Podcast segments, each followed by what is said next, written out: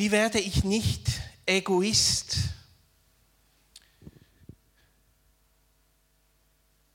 Wer von euch kennt Ponyreiten am Jahrmarkt? In der Schweiz sagt man dem Chilbi. Chilbi, wie sagt man hier in Deutschland? Jahrmarkt, Chilbi? Chilbi sagt ihr auch hier im Schwabenland. Kerbis, das ist das schwäbische Wort, oder? Kerbis. ich weiß nicht. Als wir neu nach Oberart, wo wir heute noch wohnen, zugezogen sind, bin ich mit meinen Kindern so an eine Chilbi, an einen Jahrmarkt. Und dort war auch so ein Ponyreiten. Die, die Ponys sind so im Kreis rum und die Kinder konnten so drauf sitzen und die haben das mega gern gemacht, haben eine Riesenfreude gehabt daran, auf diese Ponys zu sitzen. Und ich habe diese Ponys gesehen und bin mit meiner Tochter schnell auf das auf dieses Ponyreiten zugegangen, was ich nicht bemerkt habe, dass auf der anderen Seite von diesem Ponyreiten eine Riesenschlange ist. Von Leuten, die gewartet haben. Und ich bin von der anderen Seite gekommen und war irgendwo geistig umnachtet. Und als der Wechsel der Ponys kam, habe ich meine Tochter genommen und habe sie auf das Pony gesetzt. Und in diesem Moment, oh Schreck, oder?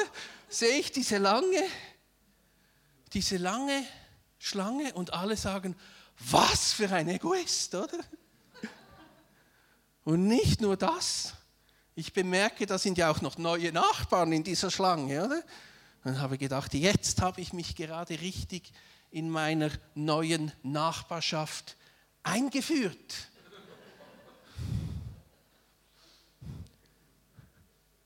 Was habe ich gewonnen? das Pony habe ich gewonnen. Die Herzen der Nachbarn habe ich verloren. Das ist genau der Mechanismus des Egoismus. Du kennst vielleicht die Redewendung, jeder ist sich selbst der Nächste. Die Redewendung wird entweder als ernüchternde Aussage über einen eigennützigen Menschen gebraucht oder als Rechtfertigung des eigenen egoistischen Handeln.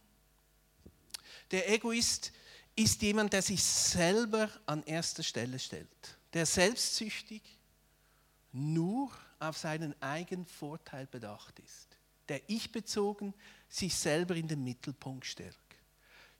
In der Regel lieben wir den Egoismus anderer Menschen nicht. Du kennst vielleicht das Gedränge beim Autofahren.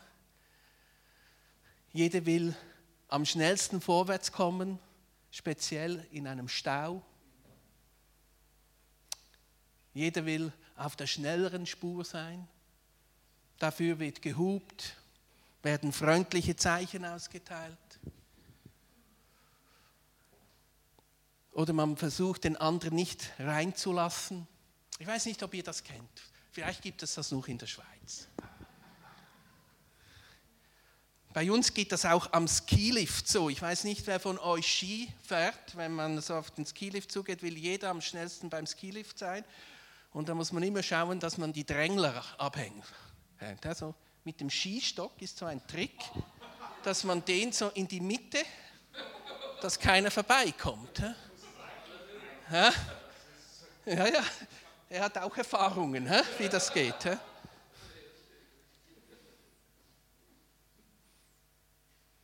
Wir alle müssen uns mehrmals täglich die Frage stellen, setze ich mich selber an erster Stelle? Schaue ich, dass es mir gut geht oder lasse ich jemand anderem den Vortritt? Jeden Tag entscheide ich, das vielfach? Gebe, gebe ich mir und meinen Bedürfnissen Raum oder jemand anderen? Auf jeden Fall müssen wir auch auf uns schauen. Aber gleichzeitig sind wir auch für andere verantwortlich. Das sich zurückstellen ist nicht immer das Einfachste. Die richtige Balance zu halten und nicht ein Egoist zu werden. Wir kennen alle die Menschen, die sich immer nur um sich selber drehen. Es gibt da zwei Grundtypen. Die einen reden immer über ihre Probleme und alle Ungerechtigkeit, die sie erlebt haben. Was alles nicht geklappt hat, wo sie überall Opfer geworden sind. Ach, ich hatte so eine schlimme Kindheit, so schlimme Eltern. Ach, ich habe so schlimme Lehrer gehabt. Ach, ich habe so einen schlimmen Chef. Ach, ich habe so schlimme Kinder. Sie sind überall Opfer. Sie werden überall ungerecht behandelt. Sie drehen und drehen sich immer um sich selber. Und für ihr Umfeld sind sie anstrengend. Dann gibt es die anderen Egoisten, die wissen immer alles besser. Die können immer alles. Die wissen auch, was du zu tun hast und was du zu lassen hast. Die wissen auch, was in der Regierung alles falsch läuft. Wir wissen genau über Russland und die Ukraine und die USA Bescheid. Es dreht sich alles um sie selbst. Auch anstrengend. Keiner möchte sich zu so einer Person entwickeln. Diese Menschen sind wie so ein bisschen eingerastet. Sie kommen nicht mehr davon los. Man kann sie fast nicht mehr rausziehen. Kennt ihr das? Genau das möchte unser Feind der Teufel, dass wir uns um uns selbst drehen. Wir stehen in einem Kampf und in diesem Kampf geht es um deine Seele. Das ist nicht einfach ein Game, ein Spiel, sondern ein Kampf um Leben und Tod. Du bist im Bilde Gottes geschaffen, du bist so wertvoll, dass Gott selbst Mensch wurde und für dich am Kreuz von Golgatha gestorben ist. Dein Wert ist unglaublich hoch. Dem Teufel gefällt das gar nicht. Der will Gott eins auswischen. Und das tut er am besten, indem er uns zerstört. Es geht ihm darum, Gott weh zu tun. Darum ist es gut, die Feinde der Seele zu kennen. Und wie die Feinde der Seele gemeinsam gegen uns agieren irrende Ideen, der Teufel verführt uns mit seinen Lügen und Halbwahrheiten. Der erste Feind der Seele ist der Teufel. Die Bibel nennt ihn ein Mörder, ein Lügner. Die Bibel nennt ihn der Vater der Lüge. Die Lügen füttern verwirrte Verlangen, das Fleisch. Wenn wir Fleisch hören, denken wir nicht an einen Feind in unserer Seele, sondern eher ans Grillen. Dieses Wort ist für uns etwas veraltet. Die Bibel versteht unter Fleisch unsere eigenen Begierden, die wir haben, die stark sind und nicht das Gute wollen. Sie sind egoistisch und selbstzerstörerisch. Paulus beschreibt das Fleisch in Römer 7,18, denn ich weiß, dass in mir, das heißt in meinem Fleisch, nichts Gutes wohnt. Das Wollen ist zwar bei mir vorhanden, aber das Vollbringen des Guten gelingt mir nicht. Der zweite Feind in uns kommt nicht von außen. Eigentlich will ich das Gute, aber ich bringe es nicht fertig, das Gute zu tun. Da gibt es einen Kampf in mir, den ich aus eigener Kraft nicht gewinnen kann. Die verwirrten Verlangen werden dann oft von unserer Gesellschaft gerechtfertigt. Die Welt ist der dritte Feind. Der dritte Feind sind nicht die Menschen oder die Schöpfung. Das ist ganz wichtig. Der dritte Feind ist das Denken der Kultur, die Meinung der Gesellschaft. Das Denken dieser Welt erkennt Jesus nicht. Ich bin die Wahrheit, sagt Jesus von sich selber. Aber die Welt erkennt ihn nicht. Sie hat ihn nicht angenommen, im Gegenteil, sie bekämpft ihn. Wie können wir gegen diese verwirrten Verlangen angehen? Oder anders formuliert, wie kommen wir gegen unseren Egoismus und Selbstsucht an? Sprüche 4, 23, mehr als alles andere behüte dein Herz, denn von ihm geht das Leben aus. Am meisten in deinem Leben sollst du dein, auf dein Herz achten, weil in deinem Herz etwas kaputt geht, hat es direkte Auswirkungen auf dein Leben. Hat es Auswirkungen, ob dein Leben gelingt oder nicht? Hat es Auswirkungen auf deine Lebensfreude, deinen Lebensmut? Hat es Auswirkungen, Auswirkungen, ob du ein Egoist wirst? Wie schütze ich mein Herz? Dazu möchte ich drei Dinge aufzeigen heute Morgen. Unsere Herzen sind trügerisch. Zweitens, unsere Herzen werden verschüttet. Und drittens, wie komme ich an die tiefsten Verlangen meines Herzens? Erstens, unsere Herzen sind trügerisch. Jeremia 17, 9. Nichts ist so undurchschaubar wie das menschliche Herz. Es ist unheilbar krank. Wie kann ich es ergründen? Hier beschreibt die Bibel das menschliche Herz als undurchschaubar und trügerisch. Es ist unheilbar krank. Natürlich ist in unserem Herzen nicht nur Schlechtes. Es ist auch Gutes in unserem Herzen. Aber unsere Herzen sind trügerisch. Unsere Herzen können gute Dinge in Vordergrund stellen, aber hinten kommt ein ganz anderes Motiv heraus. Unsere Herzen haben gleichzeitig unterschiedliche Motivationen. Zum Beispiel, ich will zu Hause, dass meine Kinder rechtzeitig ins Bett gehen. Was für eine gute Sache. Aber ich will das auch, dass ich endlich meine Ruhe habe und ich drankomme. Oder ich investiere mich für sozial benachteiligte Menschen, damit ich Ehre und Anerkennung bekomme. Es gibt so unterschiedliche Motivationen, die gleichzeitig unser Herz antreiben können. Unser Herz kann uns da betrügen. Ich will erfolgreich sein, kann viele gute Gründe haben. Es kann aber auch schlechte Gründe haben. Wenn ich etwas kompensieren möchte und meinen Wert aus meiner Leistung ziehe, unser Herz kann da sehr undurchsichtig sein. Und wir wollen gleichzeitig Dinge, die sich widersprechen.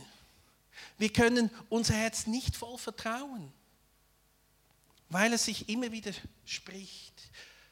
Ein Beispiel, ich habe heute Morgen Chips mitgenommen. Ich liebe Chips. Ich bin ein Fan von Chips und die werde ich jetzt gleich mal testen hier. Mmh. Fantastisch fein. He? Das sind Kichererbsenchips von meinem Freund, dem Michael und der Karin.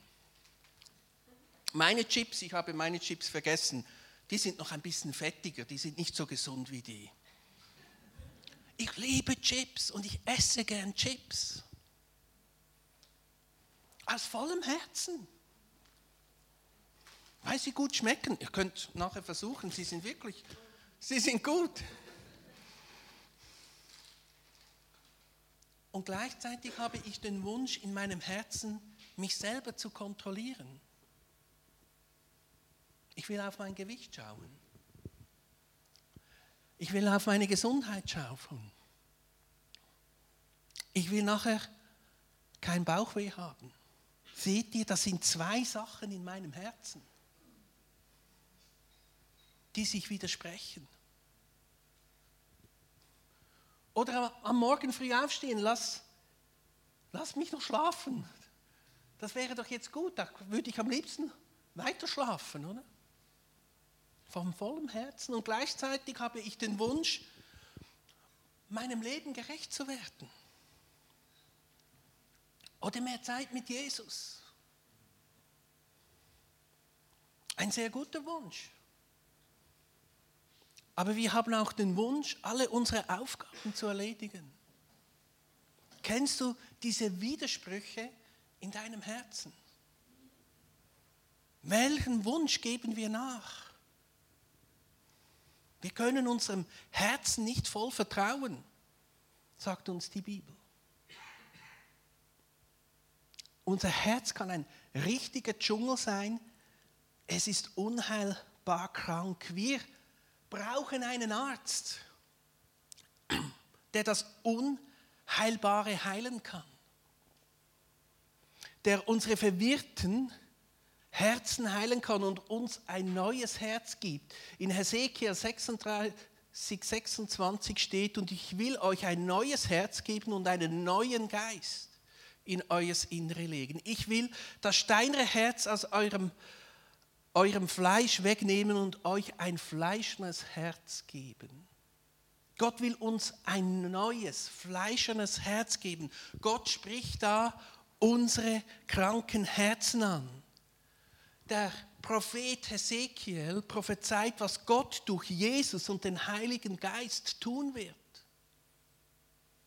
Was Jesus mit unseren Herzen macht, wie der Heilige Geist unsere Herzen verändern wird. Wir brauchen diesen Jesus, der unsere Herzen neu macht. Das passiert, wenn wir Jesus in unser Leben aufnehmen. Wenn er unser Leben anfängt zu regieren. Er gibt uns neu die Fähigkeit, so zu leben, wie Gott es für uns gedacht hat in unserer Bestimmung zu leben. Das heißt leider noch nicht, dass wir dann das auch tun. Aber er hat die Voraussetzungen geschafft mit, mit einer Herzensoperation. Wir müssen uns nicht mehr von unserem Herzen täuschen lassen, weil jetzt Jesus in diesem Herzen regiert und er uns ein neues Herz geschenkt hat. Jesus ist der uns dazu befähigt. Unsere Herzen werden verschüttet, unser Alltag geht alles so schnell. Kriege, Krisen, eine Krise jagt die nächste. Corona, Ukraine, Stromkrise und, und, und. Krankheiten, Tod, Todesfälle, Geburten, Feiern.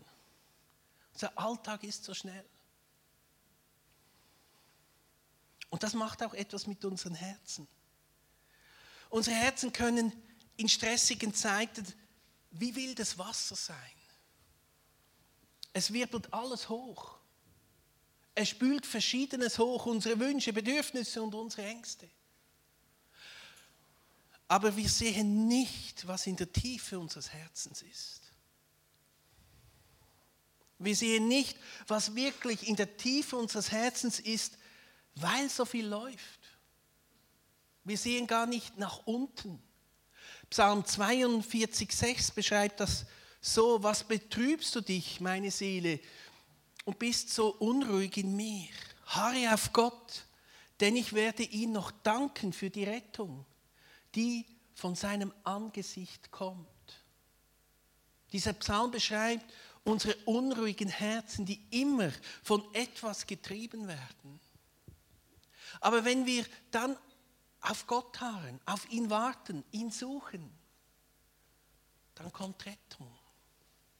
Wenn wir vor ihm mal still werden, dann kann man nach unten sehen. Die stärksten Bedürfnisse sind an der Oberfläche. aber sie sind nicht immer unsere tiefsten Bedürfnisse. Was wir fordern in unserem Leben ist nicht immer das, was wir wirklich tief in uns wollen. Wenn wir ein neues Herzgeschenk bekommen haben, wenn du dein Leben Jesus übergeben hast, dann wird Gott immer das gleiche Verlangen in unserem Herzen. Es ist das tiefe Verlangen, ihm Gott zu gefallen.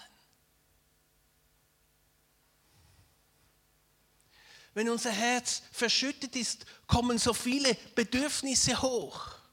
Ich brauche Ferien. Ich brauche eine neue Wohnung. Ich brauche dieses neue Handy. Ich brauche diesen Mann. Ich brauche diese Frau. Ich brauche diese Anerkennung. Er kennt die Dinge. So viele Bedürfnisse, die, die man spürt im Herz. Aber wenn du vor Gott ruhig wirst und wenn du dieses neue Herz erhalten hast, wirst du merken, eigentlich ist mein tiefster Wunsch, Gott zu gefallen. Das zu tun, was er will.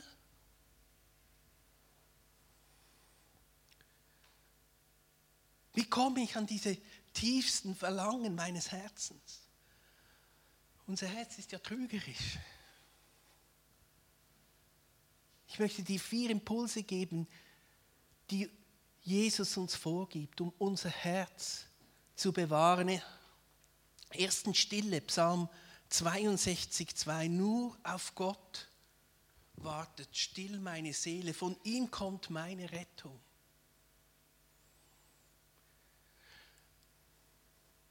Ich habe es bereits angesprochen, das Stillwerden vor Gott bringt Hilfe und Rettung in unser Leben. Das Erkennen, dann erkennen wir wirklich, was unsere tiefsten Verlangen sind. Was für eine Herausforderung für uns heute.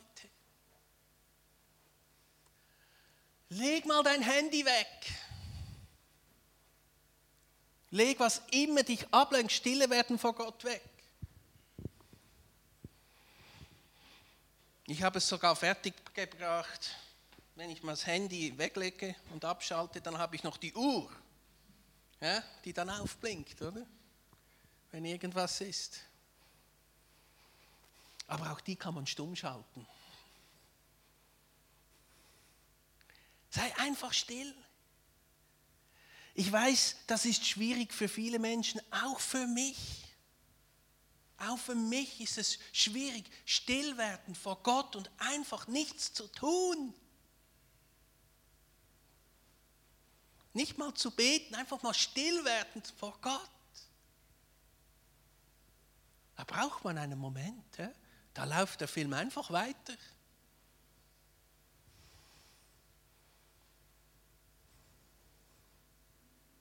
Nach einigen Minuten wird das Herz etwas ruhiger. Es braucht schon so 10 bis 20 Minuten.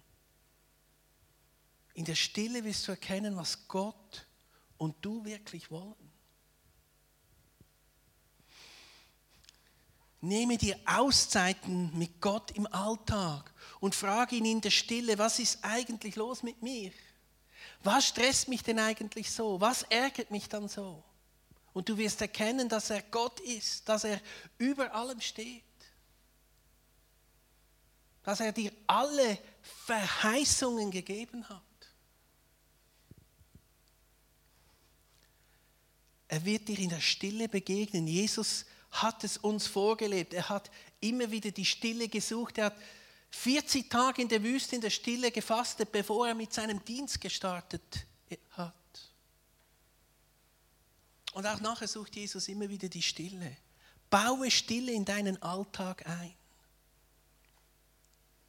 Zweiter Impuls, Gebet, Psalm 139, die Verse 23 und 24. Erforsche mich, Gott, und erkenne, was in meinem Herzen vor sich geht. Prüfe mich und erkenne meine Gedanken. Sieh, ob ich einen Weg eingeschlagen habe, der mich von dir wegführen würde und leite mich auf dem Weg, der ewig Bestand hat. Gebet, Austausch mit Gott. Lasst uns erkennen, was wirklich in unserem Herzen ist. Beim Gebet haben wir einen Vorteil, unser Herz kann zwar uns betrügen, aber unser Herz kann Gott nicht betrügen. Und Gott haben wir an unserer Seite, wenn wir beten. Er kann unser Herz erforschen, überführen, durchschauen. Er kann das. Und er kann auch uns auf den richtigen Weg bringen und führen. Mach diesen Psalm zu deinem Gebet in der nächsten Woche. Herr, erforsche mein Herz. Ich will auf deinen Wegen gehen. Ich glaube, hier legt der Heilige Geist einen Schwerpunkt heute Morgen. Drittens, Fasten. Matthäus 2, die Verse 2 bis 4. Nachdem er 40 Tage und Nächte gefastet hatte, war er sehr hungrig. Und wir lesen dort in diesem Abschnitt, wie er vom Teufel herausgefordert wurde und gesagt hat, ja, mach doch aus diesen Steinen hier Brot. Und er sagt, nein, mach ich nicht, sondern im Wort steht geschrieben. Man lebt nicht vom Brot allein, sondern von jedem Wort, das aus dem Munde Gottes kommt. Und hier seht ihr, hier geht es in die, in die Tiefe. Es ist doch nach 40 Tagen Fasten absolut natürlich. Das Bedürfnis ist am obersten Brot zu essen. Die Welle ist zu oberst. Aber Jesus sagt trotzdem, no, mir ist wichtiger. Mir ist wichtiger ein Wort von Gott in meinem Leben. Das ist das tiefste Verlangen, verstehst du? Unser natürliches ist, wo ist jetzt die nächste Kneipe? Oder?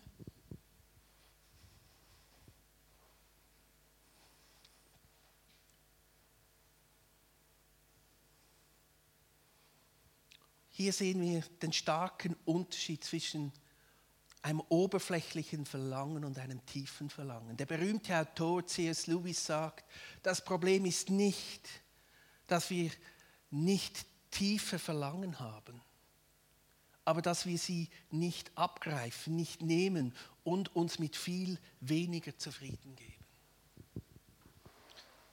Wann hast du das letzte Mal gefastet?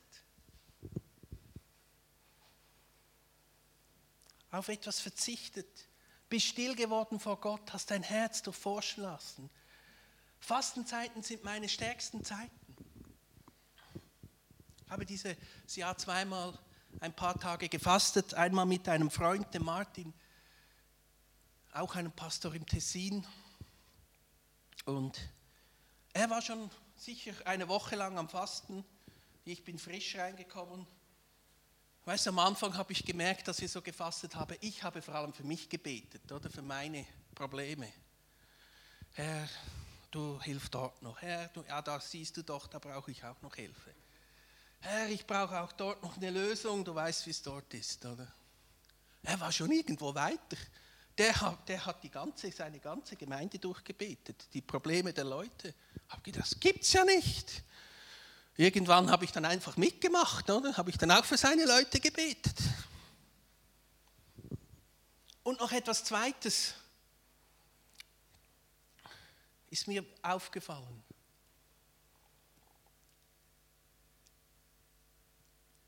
es sind wirklich die Momente, wo Gott redet. Ich habe, kann vielleicht das an einem Beispiel festmachen. Ich habe vor einem Jahr, etwas länger wie vor einem Jahr, habe ich von einem Propheten die Prophetie bekommen, ihr bekommt ein neues, neue Lokalität. Ein bekannter Prophet. Und ich habe für mich gedacht, schön und recht, ja, dass du das sagst aber ich habe ganz andere Probleme. Ich sollte mehr Mitarbeiter im Kigo haben, ich sollte mehr Mitarbeiter in der Technik haben. Und du hast eine Prophetie vom neuen Gebäude. Ist gut, ich freue mich. Ihr müsst mich richtig verstehen. Aber ich habe gedacht, das ist nicht mein Bedürfnis. Ja, der, der Saal ist auch noch nicht so voll, dass ich ein neues Gebäude brauche. Und dann hatten wir das 10 Jahre Jubiläum und wir haben den Michael Zimmermann, auch so ein Prophet, eingeladen und auch ein zweiter Mann, äh, ein Pastor einer größeren Gemeinde. Und die beiden haben das auch, so eine Prophetie mir weitergegeben, haben auch gesagt, es kommt ein neues Gebäude. Das hat mich dann schon ein bisschen nachdenklich gemacht. Ich habe mit dem Michael und mit dem anderen nicht über das Gebäude gesprochen. Und nachher im gleichen Jahr kam eine Frau zu uns predigen und am Schluss sagte sie, ich habe noch eine Prophetie und dann hat sie auch gesagt, die bekommt ein neues Gebäude. Hat mich dann schon langsam stutzig gemacht, oder? Gedankt, verrückt. Also es ist nicht mein Bedürfnis, nach wie vor nicht, aber jetzt sind schon vier da, oder? Und Anfang dieses Jahr kam wieder ein Prophet und der Prophet sagte wieder, ja, er bekommt ein neues Gebäude. Alle nicht gekannt, es war nicht ein Thema, also ich rede nicht über solche Themen, weil es andere Sachen auf der Agenda waren. Da war ich in dieser Fastenzeit und habe gesagt, Herr, ich kann mit dem nichts anfangen. Mein Problem sind andere, ich brauche Kigo-Mitarbeiter. Wisst ihr, was Kigo ist? Kindergottesdienst. Mhm. Und so, so, dann hört man dann plötzlich Gottes Stimme, wenn mal alles andere abgestellt ist. Und plötzlich sagt er zu mir, und das ist so einfach, was er gesagt hat. So einfach, gesagt, weißt du, Matthias, ich gebe dir eine neue Räumlichkeiten und dazu keine Kigo-Mitarbeiter und dazu keine Techniker. Versteht ihr? Meinst du, ich bekommst ein neues Gewerbe? Und plötzlich habe ich bemerkt, und es ist als Offenbarung von Gott zu mir gekommen, dass da ja alles inbegriffen ist, meine Bedürfnisse. Versteht ihr? Meine Nöte. Ich habe es nur bis jetzt nicht verstanden. Die neue Lokalität ist noch nicht gekommen. Ich habe nur die Prophetie davon.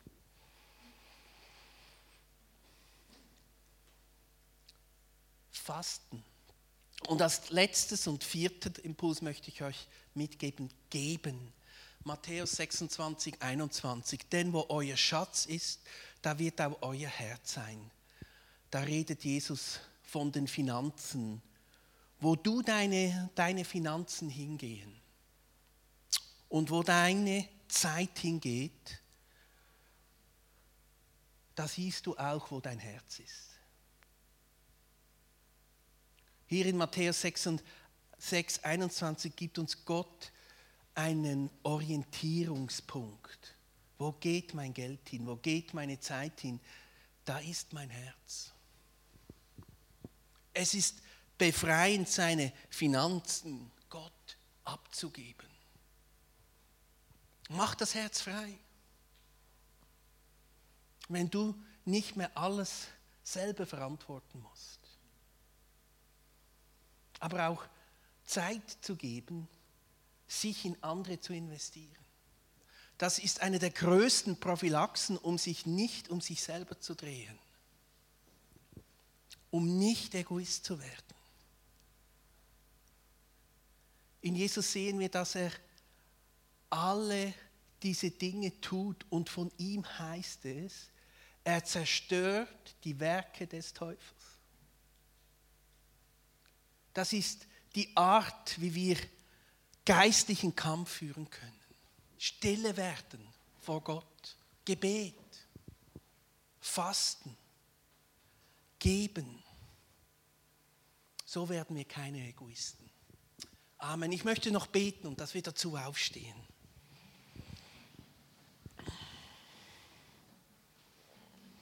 Jesus, ich danke dir, dass du heute Morgen da bist.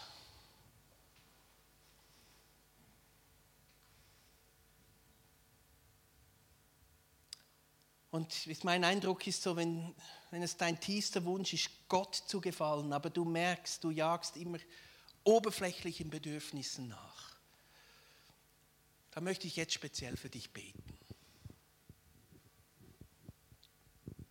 Gibt es solche Menschen, die sagen, Herr, ich möchte, ich möchte in die Tiefe von meinem Herz kommen?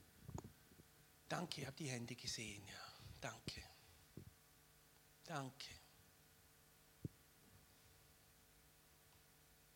Jesus, ich möchte dir danken, dass du uns neue Herzen geschenkt hast. Du hast uns neue Herzen geschenkt.